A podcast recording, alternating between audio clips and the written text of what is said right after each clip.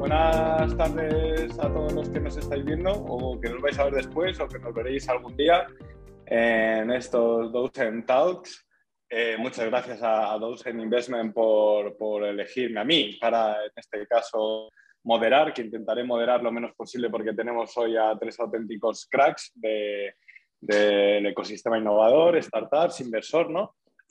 Hoy la verdad es que es un tema que, que viene mucho al caso, ¿no? Porque, ostras, eh, está todo el ecosistema, eh, no sé si temblando, no sé si tiritando, pero sí expectante, ¿no? Y, hay mucho emprendedor que está viendo que a lo mejor ha tirado mucha inversión y, su modelo de negocio no era el que quería. O, hay mucho emprendedor que, como las tendencias globales están cambiando tan rápidamente, eh, su modelo de negocio tiene que cambiar. Y a eso se le llama pivotar. Y a eso se le llama la, el panel y mesa redonda que tenemos hoy, pivotar o morir. Eh, preferimos pivotar, claro que sí. Eh, y hablaremos de, los casos de startups que, han pivotado. Bueno, para ello, a mí me han, me han metido una retaila aquí de biografías, de MBA, de SADES, de, de, bueno, que han estudiado mucho nuestros tres invitados para estar donde están. Eso es lo único que sé. ya se esté riendo. Eh, pero a mí lo que me gusta es que ellos se presenten ¿no? y, que ellos eh, hablen y nos cuenten, porque al final hacerlo humano es hacerlo más cerca de ti que me estás escuchando. ¿no? Y lo que quiero es que ellos me cuenten un poco eh, a qué se han dedicado estos años. Algunos de ellos los conozco personalmente desde hace muchos años. La verdad es que es un orgullo verles dónde están, dónde estaban y, toda esa, carrera profesional como emprendedores también que llevan encima. Pero bueno, lo, lo dicho, ¿no? que quiero que se presente. Vamos a empezar eh, voy a cambiar un poco el orden de, de, las presentaciones que me han puesto, pero yo quiero empezar por el emprendedor que es ahora, por, el que todos tenemos que apoyar, por el que sonríe, claro que sí, porque cerrar rondas a día de hoy creo que no está fácil, ¿no? Tony Pérez, CEO y cofundador de BioBirds. ¿Qué tal? ¿Cómo estás? Muy bien, estupendo y encantado de estar aquí con vosotros. Bueno, bienvenido a estos Dozen Talks. Un segundo, antes de presentarte, presento también a Mariano La Sala, el director de proyectos y gerente de captación y selección de Lanzadera. Mariano, buenas tardes, ¿qué tal? Buenas tardes, muy bien, aquí estamos. Encantado, Mariano, un placer. Y a, bueno, a Diego le conozco desde hace mucho. Diego Paradinas, director de portfolio de Dozen Investment. Buenas tardes, ¿qué tal? ¿Cómo estás, Diego? Hola, Chema, buenas tardes, encantado de estar aquí con vosotros. Bueno, lo que me da de vuestra biografía es que habéis estudiado más que yo, pero eso, eso es fácil, ¿eh? eso es fácil. Pero quiero que, que, en vez de leeros que Tony es ingeniero informático y MBA por ESADE, que, que, ha liderado los equipos de venta de marketing de las empresas de 2B de esas más grandes de España, como Zoom y, y unas cuantas más, Redpoint también. Eh, bueno, ya lo he dicho todo, Tony, pero cuéntanos tú, háblanos un poco de quién es Tony Pérez y cómo llega a ser CEO y cofundador de BioBits y cómo llega, si se puede decir ya, a cerrar esta última ronda con Dozen. Bueno, ya, sí, ya, ya me has presentado, no me, no me voy a repetir ¿no? desde el punto de vista. No, sí. Eh, eh, la verdad es que he llegado a, a CEO y fundador de, o cofundador de, de Bluebirds, eh, yo creo que un poco eh, casi de forma muy orgánica, ¿no? Yo, yo pues después de trabajar en, en Red Points, eh, eh, que era la segunda experiencia que tenía eh, en una empresa pues que había ido bastante, bastante bien, ¿no? Pues, ostras, pues pensé, yo, yo quiero hacer algo, algo por mi cuenta, ¿no? Porque tenía dos opciones, o, o me voy a otra, ¿no? O, o, monto algo por mi cuenta. Tú, también me podría haber quedado, ¿eh? Lo que pasa es que a mí las empresas que ya son más de 200 personas y tal, pues quizás no es mi, no es mi, no, no, no me siento tan cómodo, ¿no? Me, me, gustan más empresas. De hecho, cuando, cuando salí de Userzoom, yo entré en Redpoints, que ahora es muy famosa, por decirlo así, eh, pero en aquella época eran 25 personas y tenía ofertas de empresas mucho más grandes. Lo que pasa es que en, users, en, en Redpoints me parecía que tenían buen product market fit, aparte de que, de que el equipo era muy majo y, y tal, pero me dio la oportunidad, Laura, de, de, de bueno, pues de, de pues confióme para que hiciese un poco lo que, lo que, lo que yo creía que había que hacer para montar el equipo de go-to-market, ¿no? Entonces, eh, eh, empresas, me gustan más empresas un poco más pequeñas y no empresas tan grandes, entonces, bueno, decidí montar mi propia empresa, eh, justamente como consecuencia de la experiencia que había tenido de SAS Institute, que ayuda a empresas a montar los equipos de, Sales Development, es decir, los que traducen el, vamos a decir, el los leads, ¿no? ya sean fríos, es decir, digamos, que no vienen de, de, la web, ¿no? O los que vienen de la web en oportunidades de negocio, ¿no? Pues ayudamos a las empresas a montar, a montar esos equipos, que era un poco, sobre todo hace tres años, cuatro, bastante desconocido aquí. Y, la consecuencia de aquella experiencia es Bluebers, porque nosotros pues eh, eh, eh, éramos una consultora o somos una consultora pues bastante especial porque hacemos mucha implementación, no solamente definición, ¿no? es decir, sobre todo la parte de ejecución. Y entonces, bueno, pues siempre hacíamos lo mismo mm, en Salesforce, programando, eran proyectos bastante costosos y bueno, pues decidimos montar un software para que el time to market ¿no? del proyecto fuese mucho más rápido. ¿no? Entonces no, no, te vas dando cuenta, ¿no? pasas a una consultora que empiezas bastante fácil porque tienes contactos, eh, con el dinero que vas sacando, pues empiezas a hacer un producto, ves que el producto empieza a tirar, pides financiación y bueno, lo demás pues eh, te, va llevando el río, ¿sabes? Por decirlo así. Eh, nada mucho, pero vamos. Menos mal que ya te había presentado yo. Eh, ya, correcto, es verdad. no, pero tío, cuéntanos la noticia que la gente quiere escuchar, que se ha cerrado una ronda en estos tiempos tan complicados. Sí, sí, hemos, sí, hemos cerrado una ronda. Lo que pasa es que mm, nosotros eh, no, damos mucha publicidad a, estas cosas. Eh, bueno, no sé, porque no, no, no, lo veo, no lo veo como, eh, o sea, como brillante, ¿no? Porque para mí lo brillante muchas veces es la gente que es capaz de hacerlo sin financiación externa, ¿no? Eh, para mí, pues es, es, algo muy guay porque nos permite seguir tirando adelante, ¿no? Pero si te digo la verdad, eh, me hubiese gustado eh, eh, bueno, pues no necesitarlo, ¿no? Eh, entonces, todo y que estoy encantado de, que, bueno, pues de que lo usen, pues por supuesto nos haya facilitado tanto el proceso, que en este sentido, ostras, ha sido brutal. Y, y sí, sí, contentísimos de, tener más financiación, ¿no? No creo que en estos tiempos, de verdad, ¿eh?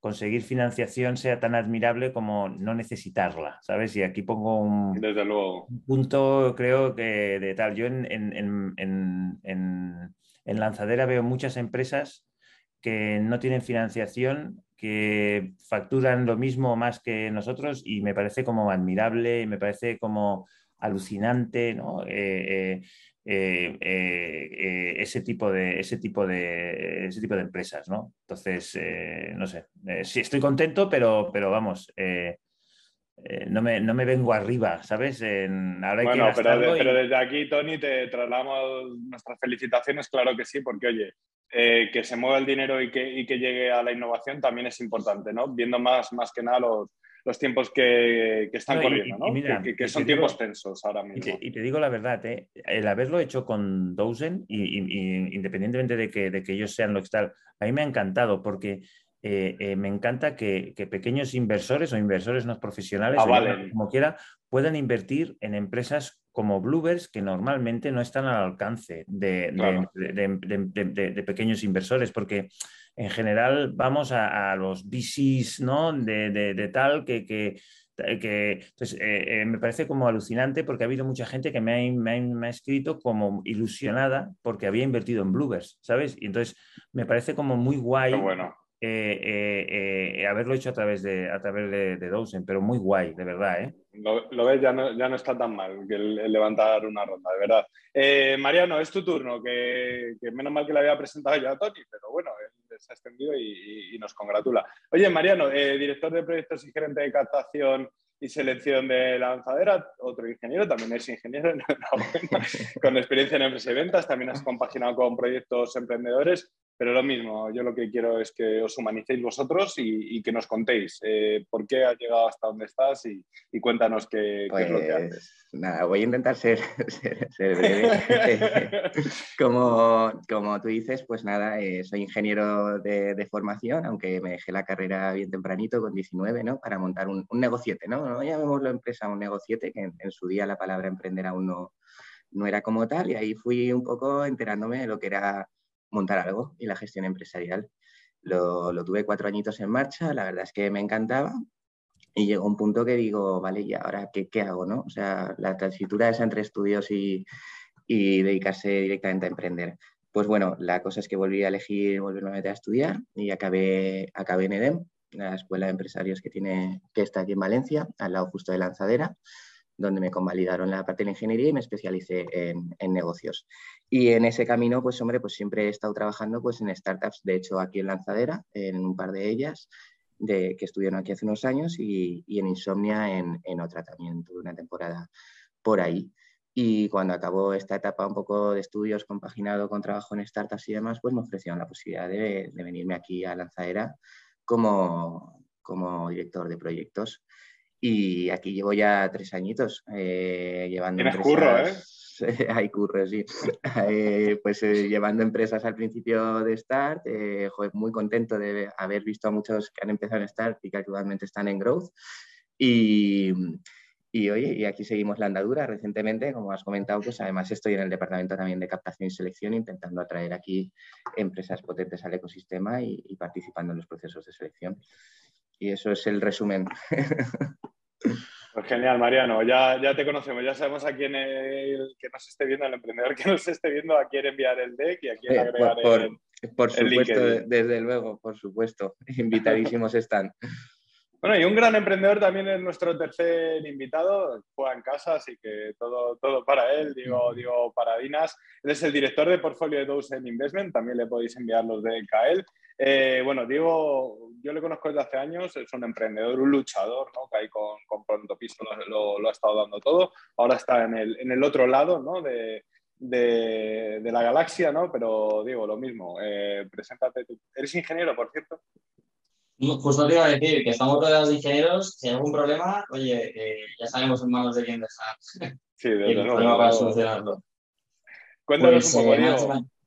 yo, yo, nada, eh, muy rápidamente, yo empecé mi carrera profesional en el mundo de la consultoría eh, en, en Carno de G eh, y siempre buscando un poco también en línea con ¿no? el mundo de los negocios. eh, me fui rápidamente, bueno, unos años a, a una boutique de, de manera pequeñita, muy orientada al sector del, del real estate, eh, donde, bueno, pues ahí empecé la, mi, mi carrera en el real estate y, y, nada, ya estando pues en, en estas consultoras o grandes corporaciones, eh, me movía mucho el, el, mundo de las startups, ¿no? Y, y, vi cómo realmente se podía hacer tantísimas cosas y tan interesantes en, en este sector, ¿no? Donde todo es mucho más dinámico, se mueve mucho más rápido y realmente hay unas ideas eh, brutales, ¿no? Eh, todos los días nacen nuevos, nuevos proyectos eh, con, con, unos eh, desafíos muy, muy grandes. ¿no? Y bueno, eh, ya estando en Barcelona me surgió la oportunidad de, de montar un, una PropTech con, con mi socio Andrés y en la que también montamos con, con Antai, que es un venture builder de Barcelona. Eh, nacimos como, como, un modelo más de iBuyer, que, es, que se llama, que es Instant Buyer, ¿no? comprar, garantizamos la venta de las propiedades. Eh, estuvimos mucho tiempo luchando este, este modelo de negocio. Eh, al cabo de unos años decidimos pivotar porque realmente nos costaba bastante sacarlo adelante. Eh, nos llegó el COVID de por medio eh, y al cabo de un tiempo pues decidí eh, dejar el proyecto en manos de, otra persona, ¿no? de, otro equipo que pudiera seguir estando al, al 120% en el, involucrado en el proyecto. Y recientemente, el año pasado, finales del año pasado, me incorporé en, dos investments, como comentabas, para, llevar el, área de portfolio. Así que nada, hoy en día encantado de, de ayudar a las compañías y, encantado de ayudar a compañías como, como Bluebirds y Tony en este caso a, seguir creciendo. Tiene, tiene, mejor cara ahora.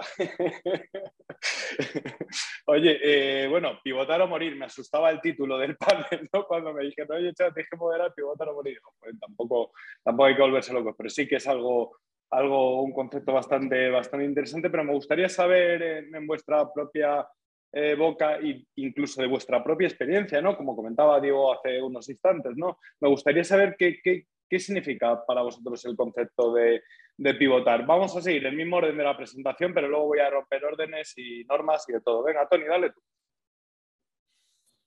Bueno, mmm, es que yo, yo, creo que a veces se habla de, del product market fit como si fuese un momento concreto, una cosa específica, ¿no? Y yo creo que hay una gama de grises, ¿no? Es decir, el Product Market Fit al final es, es, bueno, pues conectar dos, dos, cosas, ¿no? El producto y el mercado y, y, sí que es verdad que hay un momento en el que, en el que aquello hace un, bueno, pues hay un clic fuerte, ¿no? Y te permite, te permite vender a una conversión mucho más alta de lo, de lo, de lo que lo has ido haciendo, ¿no? Pero yo creo que eh, eh, muchas empresas necesitan buscar el product market fit y entonces están en un ejercicio constante de micro pivots, ¿no? Donde tú vas girando un poco mercado, vas girando un poco producto, ¿no? Y vas tratando de ver eh, en qué momento aquello casa, ¿no? De forma que a partir de ahí, metiendo más recursos, ¿no? Consigas vender muchísimo más, ¿no?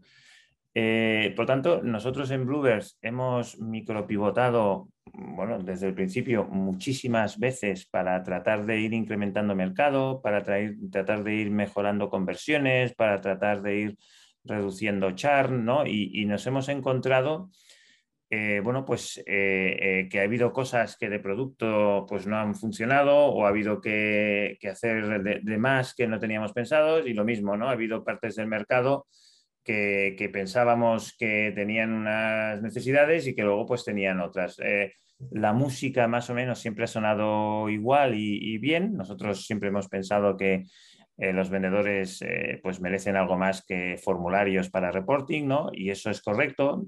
Pero ya te digo, nosotros empezamos dando, solucionando un use case muy específico, lo cual te permite eh, bueno, pues eh, eh, en ese micro nicho o micro problema, pues tener buen crecimiento, pero digamos, siempre tienes que estar atento al next step, ¿no? Porque es verdad que el nicho te permite ser muy preciso y por lo tanto tener una conversión alta porque entiendes muy bien cuál es el problema, pero eso te limita mucho pues el mercado normalmente, ¿no? Entonces, bueno, pues ese ejercicio constante de ir saltando, ¿no? Girando, ¿no? Las dos cosas para, para conseguir para conseguir ir creciendo, ¿no? Eh, sí, esto es un poco como yo lo veo, ¿no? Y la experiencia, la palabra pivot en general da mucho miedo porque hay gente que entiende pivot como, como, como, como bueno, pues eh, em, cambiar todo, ¿no? Aquello que dije no iba, ¿no? Y, bueno, eh, a veces es así, a veces hay que hacer un pivot, ¿no? Pero es que yo creo que todas las, casi todas las empresas hacemos, hacemos, hacemos eh, eh, pivots constantemente, por lo menos las que, las que, las que aún no estamos en, las que no estamos en scale up, ¿sabes? y, alguna scale up también bastante, bastante conocida. Pero, oye, Mariano, vosotros mismos en, lanzadera, no es que indiquéis el camino, no es que tal, pero sí ayudáis mucho a, pivotar buenas ideas que llegan, ¿no? Y cuéntanos, ¿cuál es tu concepción de, de la palabra de la palabra pivotar? Bueno, la verdad es que efectivamente para mí pivotar es, cambiar, es iterar. Y como ha dicho Tony, podemos encontrar eh, pequeñas iteraciones de producto para validar hipótesis frente al mercado y encontrar ese product market fit. O, por otra parte, eh, entendiendo pivotar ¿no? como al final lo que nos viene a mucha gente a la cabeza, que es el cambio la misión. Eh, o sea, cambio el que hace prácticamente la empresa y el foco, ¿no? O sea, aquí hemos vivido desde, pues igual alguna plataforma enfocada a B2C, que de repente tiene que cambiar la estrategia totalmente y se, y se va a B2B y conserva de la empresa nada, la base, el equipo, la esencia y un par de desarrollos tecnológicos. No vemos nombres.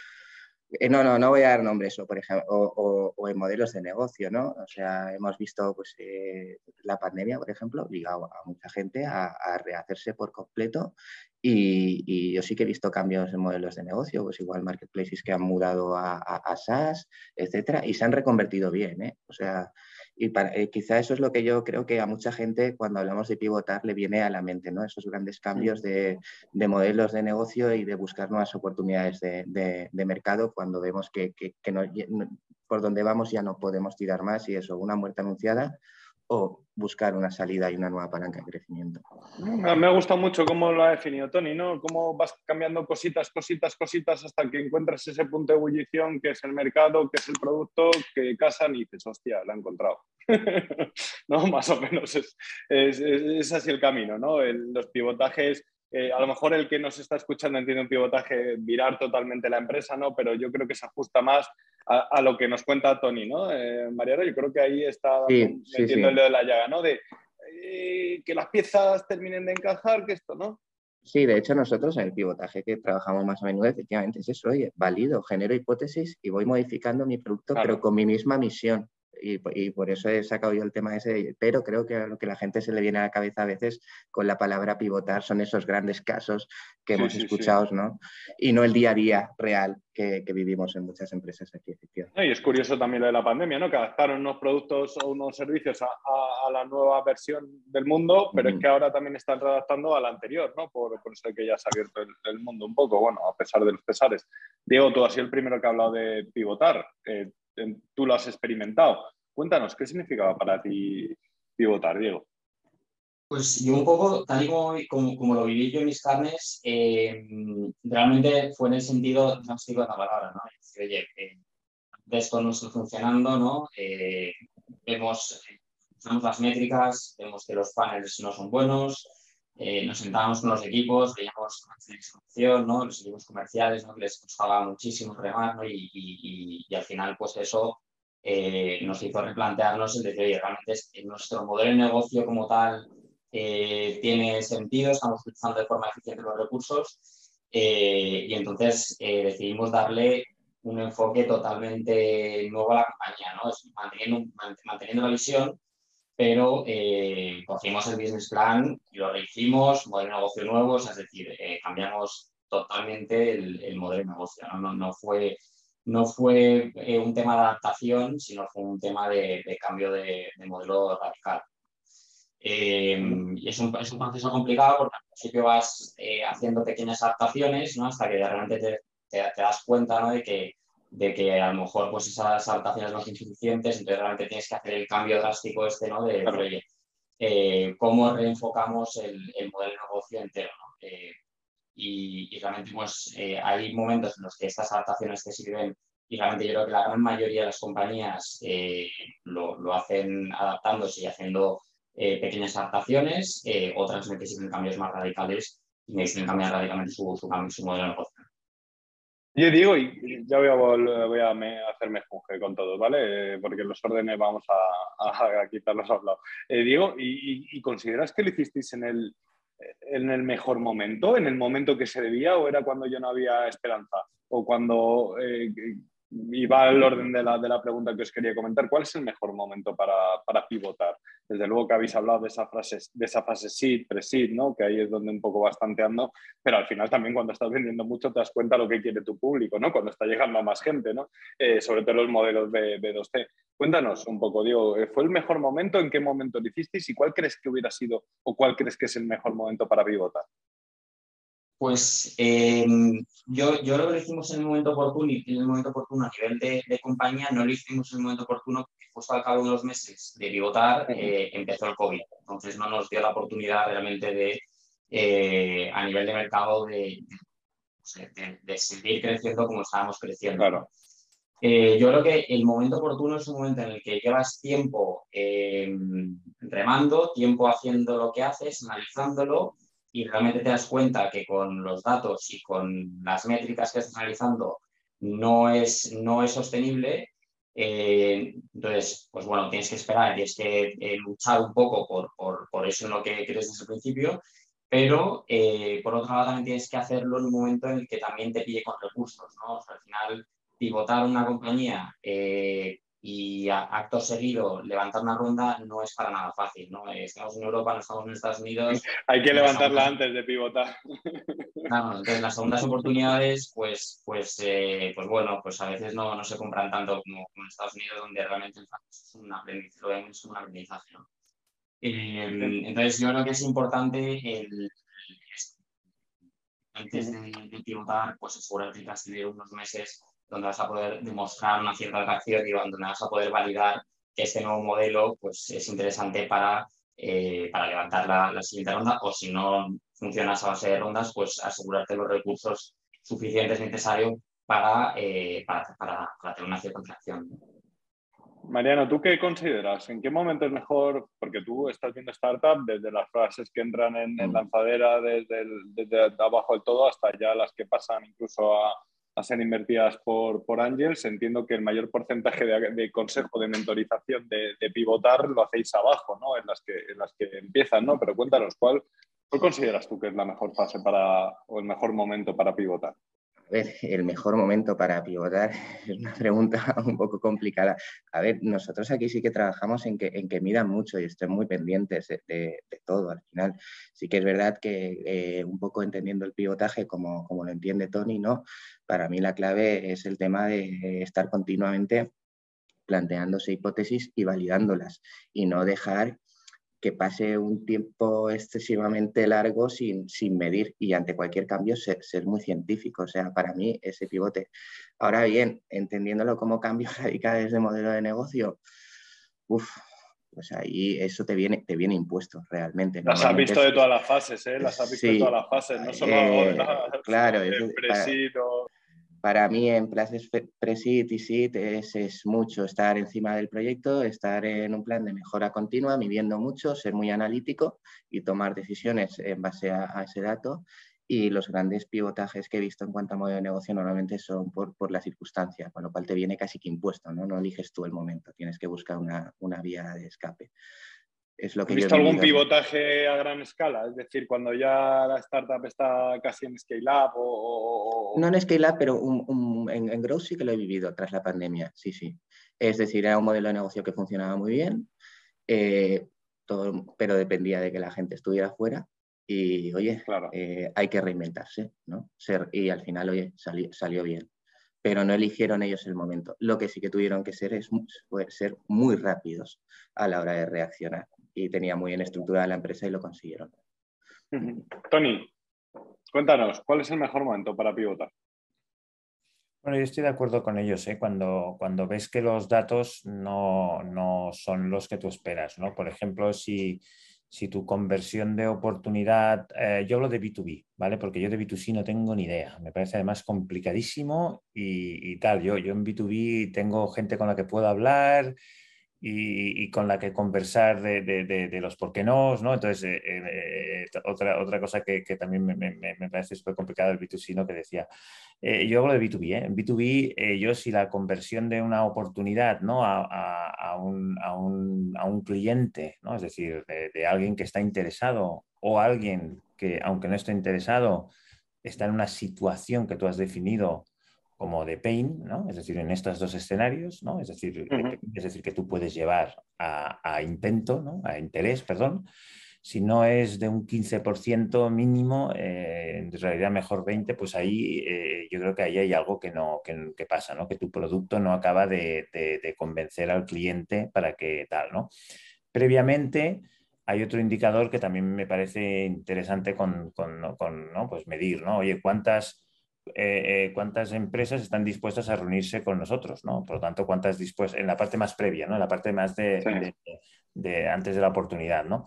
Si eso, pues, eh, no sé, si cuando tú hablas con alguien no consigues convencerle de que se reúna contigo en un, no sé, más de un 30%, pues no hay problema en el mercado, ¿no? decir, entonces, bueno, tú te, manteas, tú te, planteas tus, tus, hipótesis, esto cambia, dependiendo del tamaño de empresa, estos números cambian, pero sí que es verdad y estoy de acuerdo con, mis compañeros que hay que medirlo. ¿no? En nuestro caso lo medimos. Nosotros, eh, para mí es muy importante ver en la parte previa ¿no? si hay interés en el mercado, si tú llamas a alguien eh, eh, y esa persona está dispuesta a reunirse contigo, ¿no? eso es, y, eso en volumen. bueno, pues qué porcentaje de aquellas empresas que tratas de reunirte con ¿no? se reúnen contigo. Si ese porcentaje es muy bajo, el mercado no, siente un problema ¿no? que quiera solucionar. Y después, si no está dispuesto a pagar y por lo tanto no ha entendido el valor y qué parte del valor tú capturas, ¿no? por decirlo así, en, términos de, cambio justo, ¿no? Tampoco, ¿no? Entonces, esas dos variables, pues, eh, bueno, en cada caso, pero son bastante, que eh, además es muy sencillo de calcular porque eh, las puedes relacionar con tu coste de adquisición y ver en qué momento lo que estás invirtiendo en captar clientes, ¿no? con esos porcentajes en, función del tamaño del, contrato, pues te, sale a cuenta. ¿no? Pero así conceptualmente, si la gente no está dispuesta a pagar dinero en un porcentaje eh, razonable, pues está claro que no ven valor suficiente, ¿no? Y si no consigues llevar a una reunión a alguien, está claro que no sienten pain, ¿no? Son estas dos cosas, sentir problema y estar dispuesto a pagar el valor que tú pides por ese... Por, Entonces yo miro esas dos cosas. Vale, ya hemos pivotado o, estamos cambiando el modelo de negocio. Y a nivel empresa, a nivel organizacional, ¿cómo, cómo, ¿Cómo se gestiona? Porque entiendo que casi es el cambio más, más potente, ¿no? Porque al final tú vendes hoy pipa, mañana caramelo, buscas las características, lo vendes bien, buscas el, cliente, ¿no? Pero, pero a nivel empresa, ¿cómo, cómo asumimos ese, ese cambio, Mariana? Pues, hombre, lo primero tiene que estar muy convencido el, líder, el CEO y la parte de arriba, y lo tienen que tener muy, muy bien analizado. Muy bueno, pero es que hay mucho CEO que un día se le cruzan los cables y te dice, ahora tal, lo cambiamos todo, ¿no? Pero me refiero ya cuando, cuando ya se ha, hecho, ¿no? Cuando se ha llevado a cabo. Pues hombre, frente al equipo una muy buena comunicación interna y precisamente me vuelvo a lo de ser científico. El ser científico y tener datos cuantitativos ayuda mucho a soportar también luego ese cambio cualitativo en la empresa ¿no? Eh, general. Eh, para mí ahí está la clave, es decir, oye, esto, viene dado por esto, por esto, por esto, hemos medido, hemos analizado, estos son los motivos y ahora queremos virar hacia allí. Y una muy buena comunicación interna. Eh, yo los, lo que he visto nunca han sido en equipos superiores a, 20 personas, como hemos comentado antes, ¿no? O sea, entonces ha sido relativamente sencillo, por decirlo de alguna forma, comunicarlo al, equipo, ¿eh? o sea, lo que viene siendo, vale, eh, mi equipo. Luego hay otros stakeholders que supongo que, hay que ganarse de, otras formas también. No, y, con el propio COVID, ¿no? De las propias empresas, eh, los propios equipos, la organización de dentro de la empresa cambió totalmente, ¿no? Y a lo mejor perfiles que, que no asumían una responsabilidad empezaron a asumir otras, incluso con la llegada del teletrabajo, etcétera, etcétera. Bueno, pues, eh, movimientos dentro del equipo habrá, efectivamente. Sí, me refería un poco, un poco a eso, ¿no? Y, cómo, y cómo también tomárselo, ¿no? Porque entiendo que, que, un empleado, alguien de tu empresa, el hecho de que hoy cambies de negocio y mañana tengas otra versión, pues mucha confianza no le tiene que inspirar eh, eh, si, no entiende de startup, si no entiende de que esto va así, de que el mercado está así, ¿no? Eh, poca confianza les puede inspirar, ¿no? hay una tarea difícil. Bueno, yo, yo, lo que vivo, quizá por estar ya dentro de este ecosistema, normalmente los empleados saben muy bien en qué ecosistema viven, ya no solo por las empresas en, las que, están ellos, ¿no? sino un poco porque, porque ven también qué está pasando y cuál es la realidad a veces de sus vecinos. ¿no? Yo creo que un poco lo bueno de lanzadera es eso, ¿no? que ves tanto casos de éxito como casos de, fracaso. Y es decir, igual tú no has vivido, el, eh, tú no has pivotado, pero, pero tu vecino lo está haciendo ¿no? y estás viendo un poquito qué situación está teniendo con su equipo y puedes sacar también aprendizaje de ahí, de ahí cara, cara al futuro. Eh, pero sí, pero bueno, eh, al final yo creo que esto es como el ecosistema startup y no startup y corporate. O sea, es que los cambios laborales suceden y, y, como empleado, o sea, tú, tú como líder, líder con, buen liderazgo tienes que saber transmitir muy bien, eh, tienes que generar cierta empatía y saber explicar el por qué sí, por qué no, tienes que seguir en este barco o no tienes que seguir en este barco, pero eh, pero como empleado también, es que es muy relativo, estamos ahí hablando ya de temas muy personales realmente, de, cómo se toma uno ciertos cambios ¿no? en la vida. Desde luego. Eh, Diego, eh, bueno, que, hablas de mucho en primera persona, además me gusta, ¿no? Porque creo que la gente que nos está escuchando puede aprender mucho, mucho de ti, de tu experiencia como emprendedor. Pero cuéntanos, ¿Cómo, ¿Cómo, se estructura la empresa cuando has pivotado? ¿Qué, ¿Qué, es lo que tienes que llevar a cabo? Incluso dinos cosas que, que, no hiciste que te hubiera gustado haber hecho ahora que ha pasado el tiempo o incluso cosas que hiciste que, te refrendas en ellas. Mm. Pues, eh, a ver, comentabas lo de una vez ya eh, has tomado la decisión, ¿no? O sea, a nivel estratégico, pues ya has alineado a, los inversores de, la compañía, ya te han comprado la idea, ¿no? Y se, se pivota. Sí, ahora hablamos de esa parte, sí. Para funcionar, ¿no? Yo, yo estoy totalmente de acuerdo con, Mariano que la parte de la, de la comunicación es fundamental. ¿no? O sea, al final es eh, oye, eh, ¿qué es lo que está pasando? Eh, hemos analizado esto, están pasando esto, no vemos que por aquí vaya, vaya, a funcionar bien. hemos analizado este pivot, ¿no? Vamos a tirar por, por esta nueva línea de negocio, ¿no? Y, transmitir todo el, ¿no? este, este, nuevo funcionamiento de la, de la compañía es, es, fundamental, ¿no? Y ya no solamente con, con equipos internos, sino también en, el final, ya seas B2B, B2C, eh, al final te conocen porque haces una cosa, eh, tienes que trabajar toda la parte del marketing para que te conozcan por esa nueva cosa que vas a hacer. Entonces, al final, a nivel de comunicación, el, el, el, trabajo que hay que hacer es, eh, es enorme. ¿no? Eh, y coincide plenamente de manera que este Pero también tienes que tomar decisiones ¿no? dentro de tu equipo. No es, no, es, el mismo equipo válido que habías preparado tú para ese modelo de negocio del cual has pivotado. Sí, sí, no, no sé. Totalmente. Entonces, la parte de la comunicación es fundamental. Y luego lo, otro que haces a nivel de recursos, ¿no? Eh, antes he mencionado el tema de los recursos más financieros, ¿no? De tener el capital para podértelo permitir. Eh, y luego la gestión de, los recursos humanos. al final las compañías son personas. Eh, Eso me refería. Hay que tomar decisiones difíciles, ¿no? Seguramente en un pivotaje pues habías contratado unos perfiles para trabajar en una línea.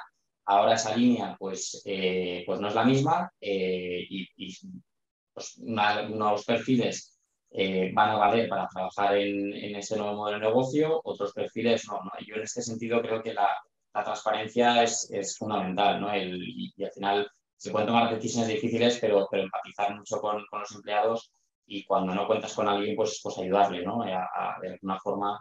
Y se tiene que dar la oportunidad, Diego, se tiene que dar la oportunidad a esos perfiles que quizás se queden un poco más en fuera de juego después de ese pivotaje eh, a esa nueva suelen ser perfiles que, suelen ser perfiles que conoces mucho, eh, entonces eh, tienes que ser capaz de, ver si, son capaces de acompañar en este pivotaje o no van a ser capaces de acompañar este pivotaje porque a lo mejor son muy específicos. Entonces, este es un poco el trabajo del, líder, ¿no? del de la compañía o, de, del equipo directivo, ¿no? el ver qué perfiles creen que van a ser capaces de adaptarse y van a ayudar a la compañía a, seguir con el nuevo rumbo eh, y qué perfiles no, ¿no? Eh, en nuestro caso, por ejemplo, pudimos eh, contar con la mayoría de los perfiles, ¿no? Porque al final, pues, creíamos en su potencial y, en parte, pues, iban a hacer cosas parecidas, ¿no? Pero, pero convencido de que, como dije veces, de que no se puede, que a lo mejor tienes que cargarte un equipo entero de, arriba abajo y, y, al final, pues, es una decisión ¿Y, y errasteis, ¿Y errasteis o acertasteis? Eh, yo creo, pues no soy, no puedo ser tan tajante como si erramos acertamos. Yo creo que se toman buenas decisiones. Sí estoy convencido de que la parte de la comunicación la podríamos, haber hecho mucho mejor. Y a nivel de recursos humanos, pues siempre le puedes dedicar tiempo, pero eh, consume muchísimo tiempo. Yo creo que uno de los aprendizajes es que la parte de recursos humanos eh, tienes que trabajarla muchísimo en las compañías, ¿no? Y eso es, es, es, muy importante y más cuando estás en pleno proceso de pivotaje. Hmm. Oye, Tony, vamos a dar paso a más temáticas, ¿no? Ya hemos hablado un poco de, los equipos, supongo que tendrás preparada esa respuesta, pero te voy a, dar un pasito más para adelante. Eh, y a inversores y clientes. Eh, y ahora también quiero que Mariano meta ahí caña, porque es verdad que a lo mejor el emprendedor, ¿no? Ibas con una idea ahí en la que te vendió y no quiere que te enteres muy bien de que estás pivotando, ¿no? Pero, eh, Tony, a nivel de inversores, clientes y demás, ¿cómo se les hace ver que ahora el modelo de negocio es otro y que la apuesta no es que sea radicalmente distinta, porque tus cambios del principio que has planteado me han gustado muchísimo, pero son cambios. Bueno, o sea, mira, que haya en la parte inversora gente como Diego es fantástico, porque hay una diferencia espectacular eh, cuando te comunicas con eh, inversores que han sido emprendedores claro. que cuando no. Y no estoy eh, digamos, mm, diciendo que, una cosa es, digo que es muy distinto, ¿vale? Es decir, los inversores más financieros, yo creo que les da miedo, mucho, porque como has dicho tú, pues no, les, no, no, no, no, es en lo que invirtieron y por lo tanto, pues más riesgo y por lo tanto, pues miedo, ¿no? Yo creo que cuando te encuentras con inversores como Diego, eh, creo que eh, saben que, bueno, pues que eso puede pasar, que además, eh, bueno, pues que no tiene por qué ir mal ni mucho menos, porque si el cambio, pues se, ve claro y, tal, pues se explica y tal. Entonces yo, yo creo que la, parte más difícil a mí me da la sensación de que justamente es con porque en el día a día vas viendo, ¿eh? en, mi, caso, por ejemplo, eh, que nosotros no hemos hecho pivot en plan cambiamos todo, no, para nada. Eh, nosotros hemos ido ampli, pero o, sí, ¿sabes? Hemos hecho muchos cambios, ¿sabes? Constantemente. Es decir, nuestra propuesta de valor cuando empezamos no es la que tenemos ahora. El modelo de negocio es el mismo, pero el mercado es distinto. Eh, entonces, hemos hecho muchos cambios. Lo que pasa es que cuando estás dentro y lo vives día a día, esto es como los hijos, ¿no? Tú los ves crecer y no ves el cambio, ¿no? Pero los demás, desde fuera, cada tres meses, pues dicen, hostia, ¿este quién es? ¿no? Y dices, eh, pues no, soy el mismo, lo que pasa es que he cambiado, ¿no? Y piensas, hostia, pero, pero, pero has cambiado ¿por qué? ¿no? ¿Y qué, qué has hecho? ¿no? Yo creo que esa historia a, los inversores emprendedores eh, hasta les apasiona más, ¿no? Y, tienen una curiosidad más eh, o distinta que los inversores más financieros, ¿no? Yo creo que los inversores más financieros... Sí, más tradicionales, ¿no? Que no... Bueno, más, sí. yo creo que, bueno, pues ahí yo creo que cuesta un poco más eh, de entender y sí que hay preguntas más eh, desde, desde el riesgo. ¿no? Yo creo que desde, desde los inversores que han sido emprendedores hay preguntas más desde la parte más de entender con eh, fantásticas, digamos, excepciones, por supuesto. ¿no? Pero es normal, es que si tú manejas dinero y quieres un riesgo controlado, el cambio es riesgo. Entonces, ahí surge un sentimiento interno, pues un poco de miedo, ¿no? Eh, eh, en, el que, en, el que, en el que tú piensas, hostia, esto no está... Bueno, es normal, claro que es normal. Eh, en el caso de, los, de, los, inversores emprendedores, y yo creo que eso existe, pero es que son más conscientes de que eso en una probabilidad alta va a pasar. Yo creo que incluso muchos hasta lo huelen, ¿no? De decir, bueno, esto tiene buena pinta, la música suena, el mercado tiene buena pinta, el producto, pero bueno, el viaje será largo, porque yo lo he vivido, ¿no? Por decirlo así, y por lo tanto, empezamos aquí, yo te acompaño, no sabemos muy bien dónde vamos a acabar, eh, pero tampoco importa, porque parece que hay, hay, hay oportunidad, ¿no? Entonces ya, ya, lo iremos dirigiendo. Yo creo que ahí hay menos miedo eh, y más, y, más, más eh, eh, empatía en este sentido. Creo yo, ¿eh? Diego, ¿tú qué crees? ¿Que se debe comunicar al momento al inversor o hay que esperar también? ¿O qué, visión tienes? Yo creo que la mejor forma de comunicarte con tus inversores es de una forma muy transparente. Eh, yo, de hecho, eso eh, quizás si tuviera que volver a pasar por la misma experiencia, eh, trabajaría más eh, este punto, ¿no? Em, porque muchas veces, al final, los inversores invierten en, o sea, invierten en, emprendedores, no invierten en, compañías, ¿no? Entonces, al final, eh, cuando un inversor invierte en un emprendedor, no es emprendedor hasta el final, ¿no? Y realmente esos son los mejores inversores, ¿no? Los que creen en, una persona, ¿no? Y dice, oye, pues esta persona se enfrenta a lo que se enfrente pues tendrá la capacidad de, eh, pues de canalizar, de ver las oportunidades, de gestionar los equipos, de, hacer los cambios que, haga que, hacer, que, haya que hacer para, para, que, para tener éxito. ¿no? Em, por, lo tanto, eh, yo lo veo un poco desde este, este punto de vista, ¿no? decir, oye, pues eh, con tus inversores mucha transparencia, intentar, por supuesto, eh, siempre razonar bien las cosas, ¿no? Eh, y al final lo que decía Mariano es muy científico, yo creo que eso también da mucha tranquilidad, ¿no? O sea, tampoco es eh, vamos por aquí porque sí, ¿no? Pero al final ahí pierdes un poco de credibilidad, ¿no? Sino, oye, pues si lo fundamentas bien y ya tienes la, confianza en tus inversores, estoy seguro de que, de que, tanto el emprendedor como los empleados como los inversores llegarán a un acuerdo.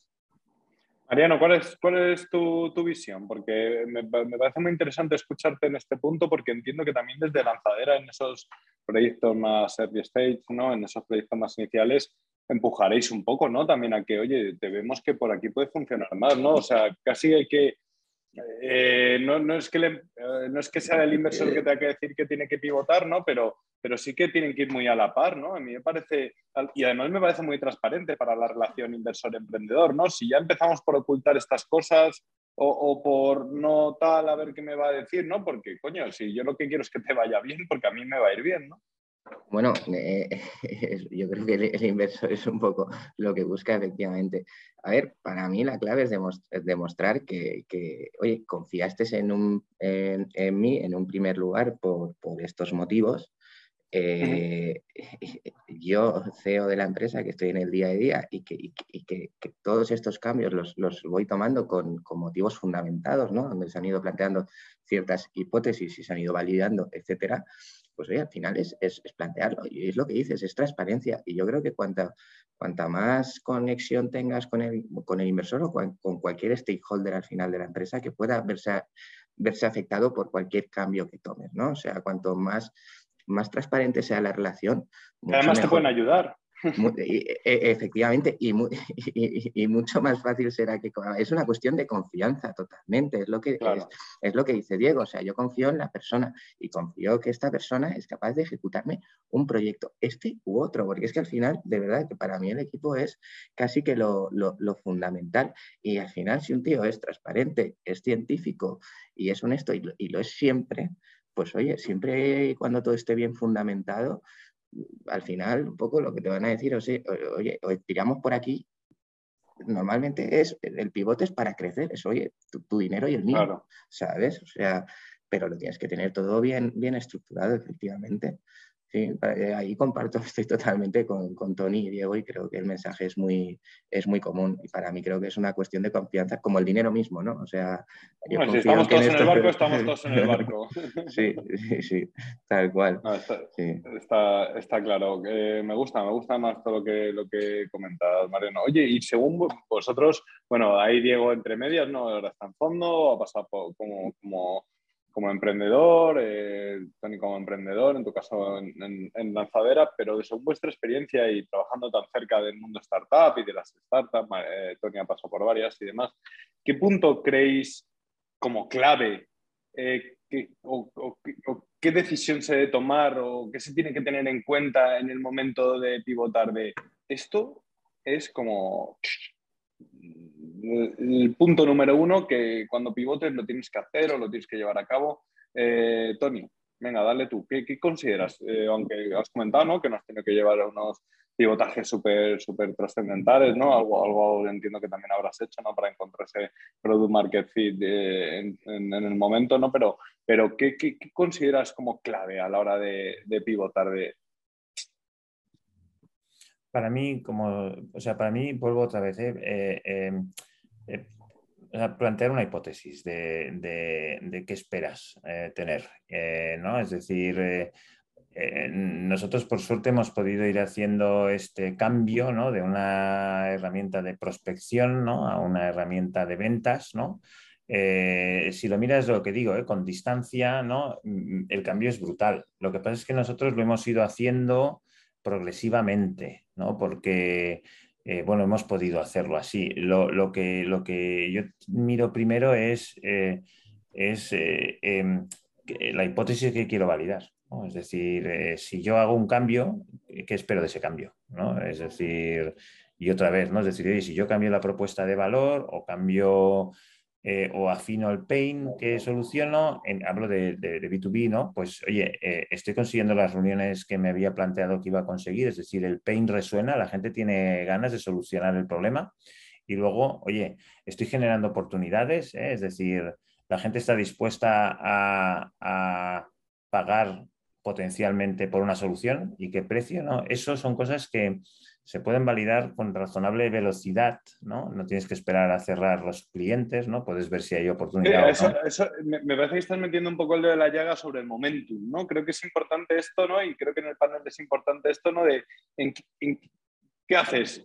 ¿Terminas un modelo de negocio y te pones a, a testear uno nuevo, a abrir tu hipótesis y testear uno nuevo? ¿O por detrás, mientras ese modelo puede que esté en el limbo, pero también puede que esté facturando algo, eh, que lo vas a matar para lanzar el nuevo. Eh, cuéntanos un poco, ¿en qué momento se tiene que, Porque eso es importante. Hombre, total, totalmente. Sí, sí, nosotros, eh, os aseguro que hay más casos. ¿no? Nosotros, por ejemplo, ahora mismo tenemos una, una parte del equipo que le llamamos Strategic Sales, que es la que va abriendo vía, ¿no? Yo le llamo como los vikingos, ¿no? Es decir, va buscando nuevas, Nuevo eh, negocio. nuevas tierras, ¿no? Nuevas industrias y entonces, pues es, es, algo que es, ¿no? Deals más grandes, ¿no? Y esto es un pivot. Bueno, sí, es, ir avanzando, ¿no? Es decir, eh, eh, si lo miramos dentro de tres años, yo creo que sí que lo será. Lo que pasa es que, creo que sí lo es. ahora es una evolución, ¿no? Entonces tenemos Strategic Sales que va haciendo esto, tenemos el equipo más de go-to-market ahora, que está donde ahora tenemos eh, el Product Market Fit, bueno, pues recogiendo, aunque queremos más, ¿no? Pero estamos recogiendo, ¿no? está claro que cuando encontremos la vía ¿no? y las tierras, pues moveremos recursos hacia adelante, ¿no? Y lo que sí que es verdad, tú lo has dicho muy bien, es que algunos clientes potencialmente, pues vuelvo otra vez, eh, con el tiempo y desde lejos, acabarán viendo que ese producto no es el que ellos necesitan, ¿no? Y algunos dirán, ¿no? Eh, yo creo que este, este, yo he tenido las, o sea, yo, nosotros lo estamos haciendo así, he tenido la suerte de no tener que hacer un megacambio a, a, micro, todo y que me has hecho reflexionar, ¿eh? cuando lo miro a, macro, está siendo un cambio muy fuerte, ¿sabes? pero sí que es verdad que no ha sido una cosa de decir, hostia, yo he visto que, ya no crecíamos mucho o que la curva costaba o no estamos en no sé qué Entonces vas cambiando y, vas destinando recursos para abrir vía eh, eh, eh, mientras vas, vas recogiendo bueno, pues los recursos que necesitas, ¿no? entonces, sí, sí, es... es, no, y, en, esto que comentábamos, perdona que te interrumpa porque me estoy poniendo caliente con estos temas, ¿no? Pero, pero sí me parece interesante eh, que, con el propio cliente lo hagamos. Si, si, tenemos esa confianza con un cliente, sobre todo los modelos B2B, ¿no? porque los B2C ya nos metemos casi en, en paid media, o oye, vamos a ver cómo responde con una newsletter, o vamos a ver cómo responde, ¿no? Pero, pero si quieres esos modelos B2B, tener la confianza de, oye, cliente, ¿quieres que te alargue el servicio, que te dé esta cobertura más o que te dé? Y a lo mejor ahí puede estar el banco, el banco de pruebas. Claro, es lo que te decía, en, B2B tú hablas con el mercado, en B2C eh, creo que es más difícil, no lo sé, no conozco, eh, pero en el B2B tú hablas y, es, relativamente eh, fácil entender los por qué no, ¿no? Y, ¿no? Entonces, en base a eso, pues puedes construir el next step, ¿no? El decir, oye, pues voy a probar con empresas de este tipo porque intuyo, ¿no? Al final la hipótesis es concretar una intuición, ¿no? Eh, si no tienes una hipótesis bien formulada de go to market eh, para validar eh, la intuición, pues aquello es, casi random, ¿no? Pero, pero, pero yo sí que creo que hay una oportunidad muy interesante de ir siempre explorando, ¿no? Es lo que te decía los vikingos, ¿no? Tener una parte de la compañía que vaya pensando en el next step, porque la verdad es que un crecimiento alto en un mercado masivo eh, eh, creo que es difícil a no ser que vayas yendo, digamos, eh, nicho a nicho, ¿no? Es decir, oye, vas definiendo el problema, vas ajustando, vas definiendo y, eso te va generando, bueno, pues buenas conversiones, por lo tanto, ventas, ¿no? pero eso en algún momento, pues, se aplana un poco, entonces tienes que saltar al siguiente, ¿no? Y así es como yo me imagino. Nos ha quedado Mariano claro, o sea, Tony, nos ha quedado claro que de no pivotar que has empezado la charla, que estás en pivotaje continuo. Ya, ya, sí. Correcto, correcto. Has empezado tú muy seguro, ¿eh? Con tu presentación y tu. Pero déjame un segundo. Diego, eh, Mariano, que me parece muy interesante y muy caliente este tema. El momentum, ¿no? ¿Qué, qué hacemos con ese momentum para el pivotaje? Y, y, y, ahora retrocedemos a la pregunta que os había planteado, pero me parece que creo que estamos metiendo un poco el dedo en la llaga de lo que la gente quiere escuchar que a mí al final creo que, el momento es que te lo dice, te lo, va diciendo el cliente. En, el B2B quizás es más claro, ¿no? Porque el contacto es muy continuo y, tú como empresa debes tener un contacto muy continuo con tu cliente para eh, ir iterando o pivotando, pero en el, en el B2C también eh, las, las, herramientas para estar en contacto con ese cliente son otras, ¿no? Y tienes que extrapolar ciertos datos de una muestra más pequeña a una más grande, ¿no? Porque no puedes tener contacto con todo el cliente, pero para mí la clave de acertar en el momento no es tener esa filosofía de, oye, estoy continuamente eh, viendo qué está pasando con, el producto o servicio que, vendo, ya sea B2B o B2C. Y dependiendo de ese foco, efectivamente, eh, pues hay unas herramientas u otras para escuchar a ese, mercado y, darte cuenta, oye, ya sea porque viene una situación coyuntural grave o simplemente porque tienes que cambiar ciertas cosas en tu producto o servicio para añadir valor frente a otros competidores, por ejemplo. Yo, en vuestro caso, fuisteis al cliente a decirle, oye, que, vamos hacia aquí o que vamos a tomar esta decisión. Es que nosotros hicimos, o sea, la verdad es que fue brutal la transición que hicimos. Nosotros empezamos con un modelo 100% B2C. Eh, básicamente garantizamos la venta de las propiedades. Si no vendíamos el piso, nos dábamos el dinero a nuestros clientes. nos dimos de bruces con que todo el mundo en España sabe inmobiliario y todo el mundo nos negociaba el precio de su casa. Entonces, al final, eh, para firmar cada mandato entramos en una negociación, ¿no? Un modelo que no era escalable, ¿no? Porque al final, pues tú no, podías dejar el detalle de cada contrato, va a entrar, negociar y tal. O sea, al final hay que buscar la escalabilidad. Eh, entonces, claro, teníamos que ir a captar pues, eh, muchísimos más propietarios.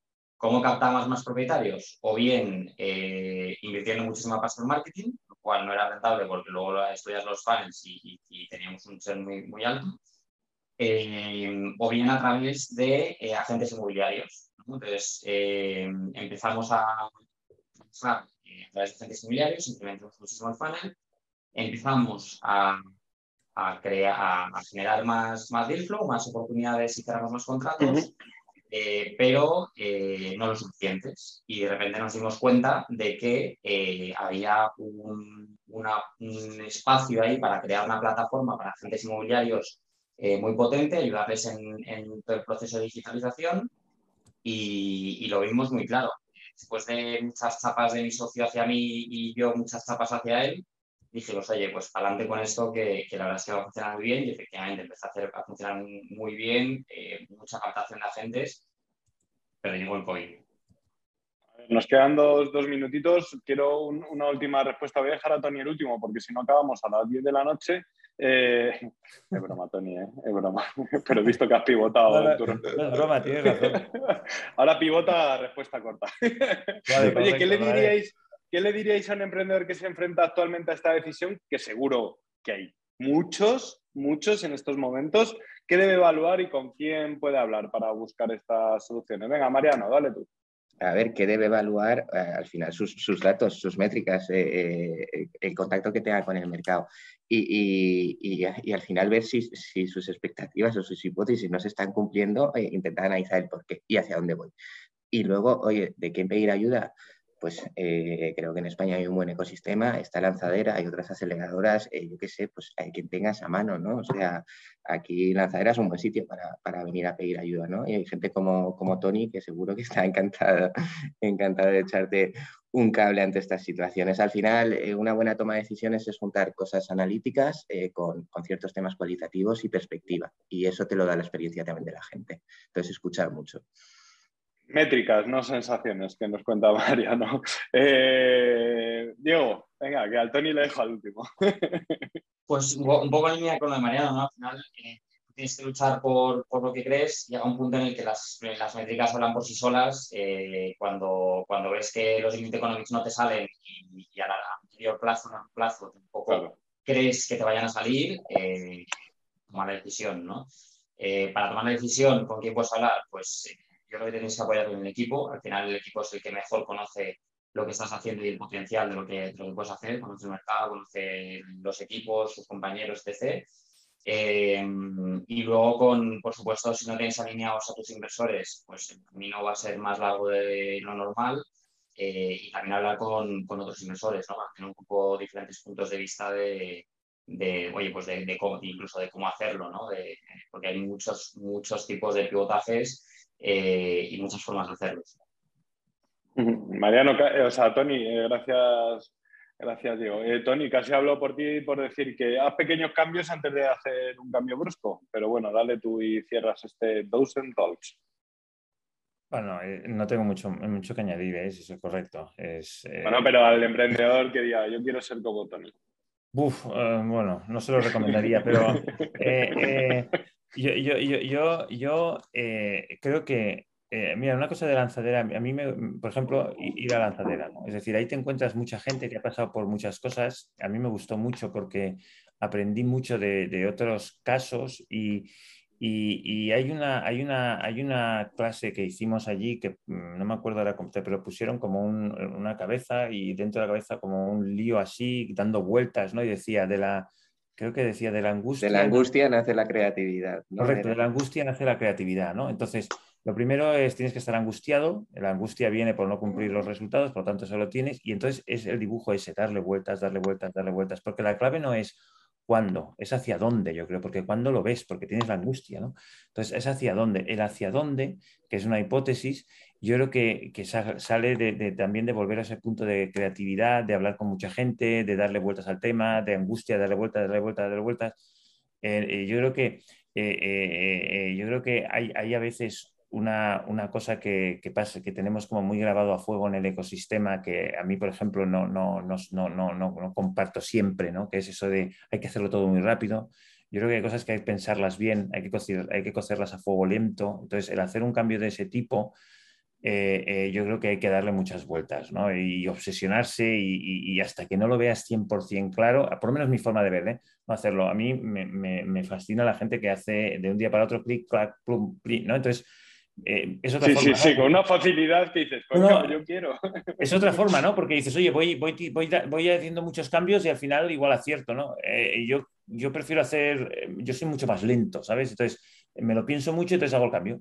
Y yo pienso que en general, un cambio muy bien meditado de ese tipo, porque por los inversores y por los, por los que, equipo y clientes merece ser meditado, yo creo que eso hay que tomárselo con un poco de calma, hablar con mucha gente, darle muchas vueltas, eh, que la angustia, otra vez, eh, que no es mala, te lleve a la creatividad. Sí, sí. Desde luego que sí. Eh, Mariano la, Sala, perdona, director de proyectos y gerente de captación y inspección de la federa, al que hay que enviar el deck. Muchas gracias por este ratito en este Dozen Talks. Un placer, de verdad. Gracias por invitarme. Tony Pérez, CEO y cofundador de Bluebears, que para el próximo Dozen Talks va a hacer más editor pitch. Muchas gracias, un placer conocerte. Gracias, Tony. Y Diego, eh, Diego Paradinas, eh, director de portfolio de Dozen Investment. Se te ve bien, Diego. Muchas gracias. Muchas gracias a ti. Bueno, y muchas gracias a ti, emprendedor, que nos estás viendo. Seguro que en estos tiempos no tan fáciles, pero no hay que bajarse el barco todavía. Eh, te ha venido bien la charla de hoy, sobre todo para combatir el calor que hace ahí fuera. Muchas gracias por estar ahí. Nos vemos en la próxima. Chao.